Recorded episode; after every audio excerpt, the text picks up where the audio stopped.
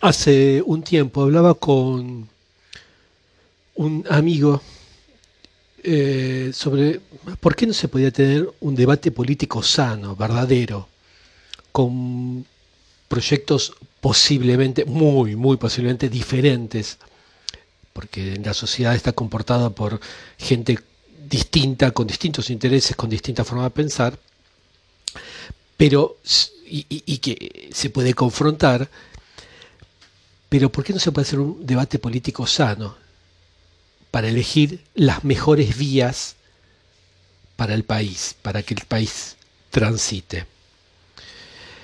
Eh, muy rápidamente, hablando con unos y con otros, me di cuenta que si uno es de derecha es liberal y si uno es de izquierda es liberal. Y muy rápidamente me di cuenta que el liberalismo es todopoderoso. Así que empecé a leer sobre este tema del liberalismo y caí, estando en Francia, caí inevitablemente en Michel, del cual eh, me gustaría hablar en los próximos audios. Esto, eh, estos van a ser toda una serie de audios. Eh, Michel es un filósofo francés contemporáneo. Estuve viendo muchísimos videos de él en internet y leí sus libros. Eh, sus libros, eh, varios libros que escribió sobre el tema del liberalismo. Y si a ustedes el nombre de Michéa no les dice nada, es por una eh, razón muy simple. Michéa nunca, jamás buscó hacer conocido o reconocido. Es un filósofo bastante atípico. ¿eh? Eh, escribió por lo menos una docena de libros, yo no los he leído todos, eh, y declara que él detesta escribir. Y según él nos cuenta, empezó a escribir porque para un amigo que tenía una editorial y continuó por eso. Igualmente, Michel siempre rechazó estar en televisión sí da entrevistas a la radio o a la prensa escrita o como van a poder encontrarlo en, en YouTube. Pero dice él una cosa que es muy linda y que prefiere las playas de Montpellier donde vive o las reuniones entre amigos a las entrevistas televisivas. Yo creo que en esto es muy lúcido en cuanto a la celebridad mediática y a, digamos, estar bajo las luces del espectáculo. Porque eso es lo que es una entrevista en televisión, un espectáculo. Y que eso se acomoda mal al pensamiento profundo que él propone. Lo que él llama un pensamiento dialéctico.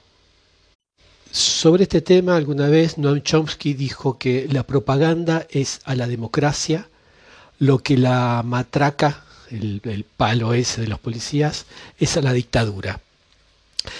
Quiero hacer un paréntesis aquí o un llamadito aparte, es que propaganda es, se refiere siempre a la de gobierno. Lo otro, la de las marcas, es publicidad, lo que ustedes ven por televisión. Hay una diferencia entre propaganda y publicidad. Cierro paréntesis. Y es cierto que en la televisión solo se ve el pensamiento de lo inmediato, eh, pero aparte el pensamiento solo binario y mm, algo que es eh, clasificable y, clasificable inmediatamente. Pensamientos que se apoyan en, cuestiones que estamos, a, cuestiones que estamos habituados y que a fuerza de ser repetidos podríamos llamar que es un pensamiento condicionado. Y el pensamiento de Michel es lo contrario a un pensamiento condicionado. Michel rompe mucho con esto. Cuando se habla de política y se habla de derecha e izquierda, o de conservador y progresista, esas categorías nos envían en nuestra conciencia directamente a imágenes familiares, tan familiares que ni siquiera nos las cuestionamos. es una de las razones por las cuales la mayoría de los debates políticos no son eh, absolutamente estériles, no aprendemos nada de nuevo. Y digo nada nuevo porque cada uno va a preferir defender un discurso que entregar la palabra. Así eh, el hombre de derecha va a reprochar al de izquierda ser de izquierda, el hombre de izquierda va a reprochar al de derecha ser de derecha, y finalmente es ese el presupuesto tácito de todo debate político. Un, afrontamiento entre clanes donde cada uno pelea por, su campo. Y como tenemos necesidad de referencias y referentes para poder eh, definirnos ideológicamente, de la misma forma que nosotros deseamos que el otro sea también eh, definible y que sea ubicable en, el tablero político, aceptamos esas categorías políticas, incluso las reivindicamos. Y así caemos en una esclerosis del pensamiento, en un pensamiento mecánico, donde toda idea que sea un poco original va a ser barrida. Bueno, son precisamente esas categorías que Michel intenta eh, replantearse.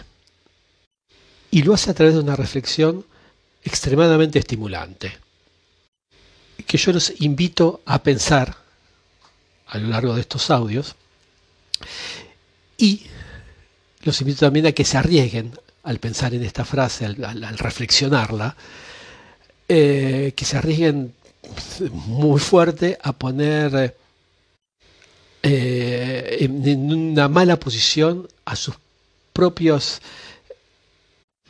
eh, a, sus propias referencias e incluso no solo a, sus propias referencias ideológicas, sino a la manera habitual de concebir la, mm, la marcha o cómo funciona nuestro mundo. Pero antes de entrar en este tema quisiera aclarar, hablar un poquitito más de el hombre Michéa, aunque sea para dar, aunque sea parcialmente, ¿no? Para entender un poco el sentido de, de las cosas que dice.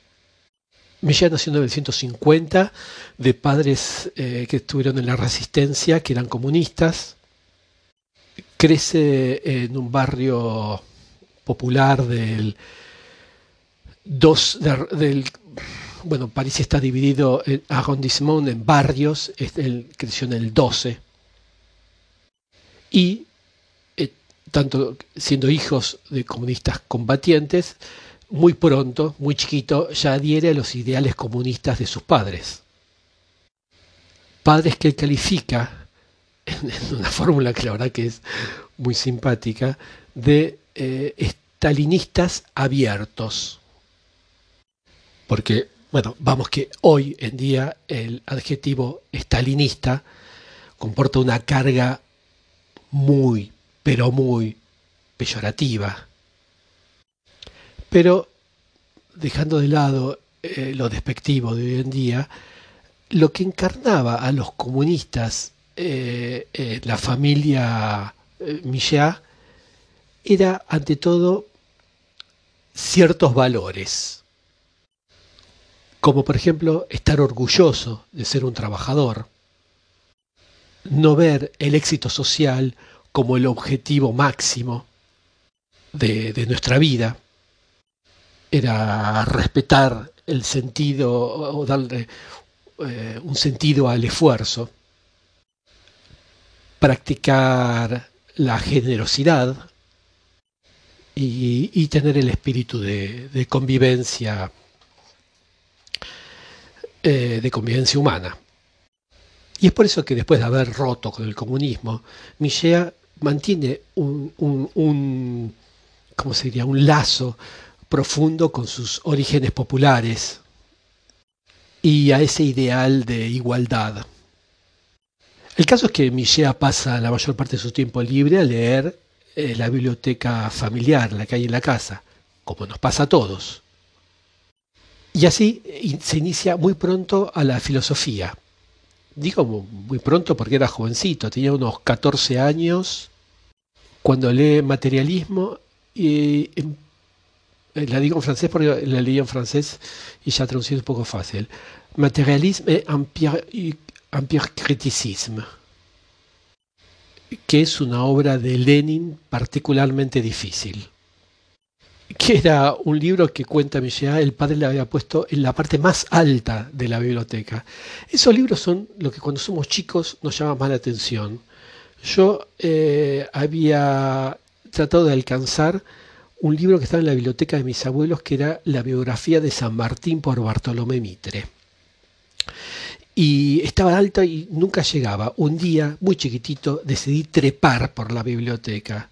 Y justo en el momento que llegué a agarrar el libro, la biblioteca que no estaba amurada se fue al suelo conmigo y todos los libros. Un escándalo terrible, pero yo, a mí me encontraron con el libro en la mano y me permitieron leerlo. Era realmente muy chico, ¿eh? no, recuerdo ahora la edad que tendría, pero tendría, yo qué sé, nueve años, una cosa por el estilo.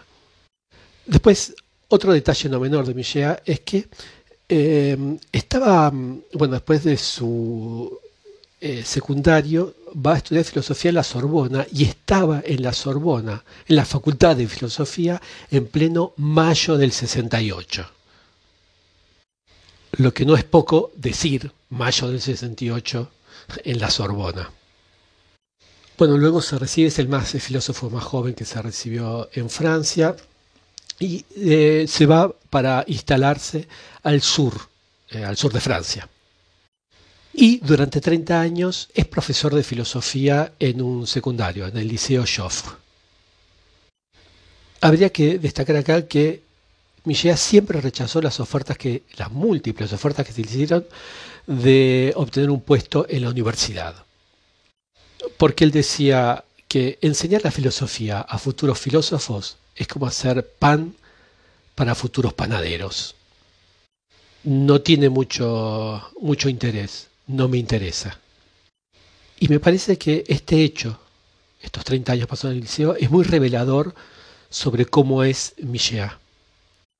Esta idea de pasar eh, años enseñando a los adolescentes más que estar bajo las luces de los proyectores. Esto refleja muy bien el compromiso que se refleja a lo largo de toda su vida se muestra, se ve a lo largo de toda su vida. La idea de que él se siente un demócrata, un demócrata que no, no se cree arriba de los otros. Para finalizar de dibujar un poquitito al hombre, a Michel, digamos que él jamás se consideró un militante político. Digamos que era, como él dijo, demasiado epicuriano para eso. En todo caso, la única definición que él aceptó es la de socialista haciendo una salvedad.